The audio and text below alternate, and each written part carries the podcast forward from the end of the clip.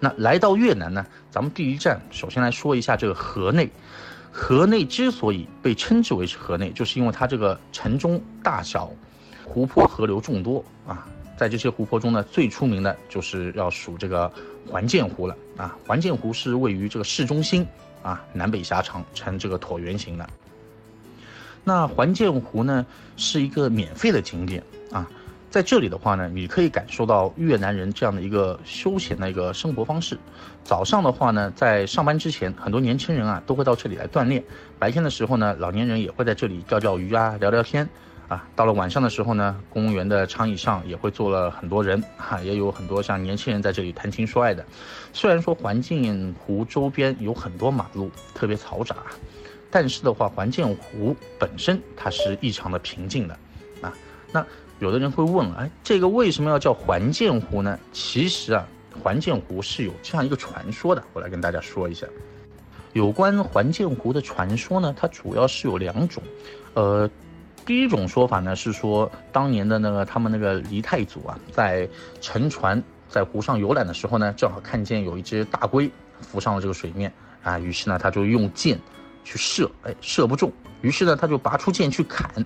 不料呢他这个剑啊就沉到了水底下了。那黎太祖呢就非常生气啊，他下令要筑一道堤坝堵住这个湖口，啊，但是呢最后把这个湖水抽干也没有找到这个剑啊。另外一种呢说法呢，就是说那个黎太祖早年在这里啊挖出了一把宝剑，然后呢用这把宝剑抵抗当时的明朝，哈呃，可是有一天呢在下河游览的时候呢，也不小心把剑掉到这个湖里了，然后一只大乌龟把剑叼了出来还给他，因此而得名了。第二个呢，给大家来说一下，就是河内的一个景点，就是咱们有一个河内大教堂。啊河内教呃河内大教堂呢，它又称之为呃圣约瑟夫大教堂，是河内呢最古老的这样一个教堂。呃，据说啊，它是仿巴黎圣母院兴建而成的，同时呢，也是河内很具有代表性的这样一个法式建筑。它呢是建于1886年，按文艺复兴时期的这种欧洲中古德呃就是那个哥德式的这样一个建筑风格来建造的。那么教堂内部呢，也是非常的繁华啊，彩绘的这个玻璃窗，它的那个方形的这个塔楼，都是它的这样一个特点，极具有这个欣赏价值啊。教堂的大门呢，只在举办这个弥撒的时候啊才会打开，啊，其余时间呢，游客需要从这个侧面进入啊。它这个侧面呢，其实就是面对教堂左侧的一个小巷内。啊，河内大教堂对面呢有条街，是河内新兴的一个精品商店和咖啡馆的一个聚集地。呃，当然有机会的话，有些朋友去的话，可以坐下来喝杯咖啡。周围的大树呢和法式的这个建筑啊，呃，在这里可以为你营造出非常浪漫的这样一种情怀。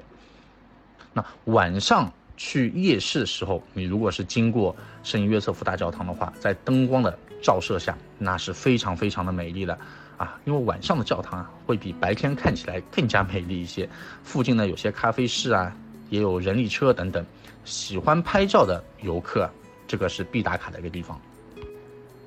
那接着呢，给大家推荐的呢，就是三十六街啊。河内的三十六街啊，之所以称之为三十六街，这个呢，是因为当时旧时期啊，呃，每条街啊，都是根据这个街上卖的物品命名的。啊，比如说叫金街的，那这一条一整条街都是卖金子的啊。当然，现在的这个三十六街呢，已经不完全是这个样子的，呃，但是一条街大部分的话呢，它还是会卖同一个物品的还是比较多的。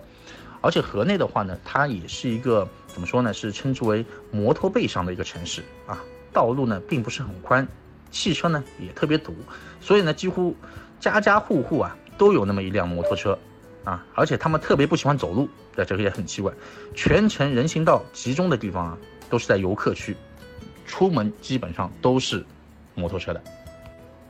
呃，所以说呢，当您穿梭在这个河内三十六街中啊，能够看到很多一个个门面啊大小的这种瘦瘦的这个小楼房，啊，房子呢也是喜欢刷上这种淡淡的这个彩色。你走着走着就会看到挑着担子卖货的这种商贩。啊，推车，啊，推着小车卖花的这种小贩吆喝一声啊，附近的一些住户啊都会一拥而上，挑选他们喜欢的这个花。因为越南人啊，他基本上就是被法国人呢有点影响啊，所以说也是内心深处住着一个小小浪漫的心，平时呢都会在家里摆上一些鲜花，这个也是成为当地人一种习惯。说到三十六街呢，最热闹的时间还是晚上。到了晚上啊，这里立刻就是挤满了人啊，大大小小的商贩占满了主要的地方。外来的游客呢，他会找一家不错的小摊，然后呢埋头坐在这个板凳上，吃着这个摊主提供的这样一个越南美食。吃完饭之后呢，然后你可以找一个音乐演奏场。静静的欣赏音乐爱好者给大家免费的这样一个演奏，在三十六街呢，除了美食摊点啊，还有就是街头音乐爱好者的这样一个摊点，他们呢会找一个地方，然后呢就是放下装备，尽情的在那边吹拉弹唱，啊，这样的音乐演奏者呢，不单单只有一个啊，在三十六街你随时随地都能够找到很多，所以说呢，在老河内人心目当中啊，其实河内。是很小的，小的只有感觉就是只有这个三十六街，所以呢，一直到现在啊，去三十六街以外的地方，他们都习惯是说出，而不是说去某个地方，就是说出三十六街了。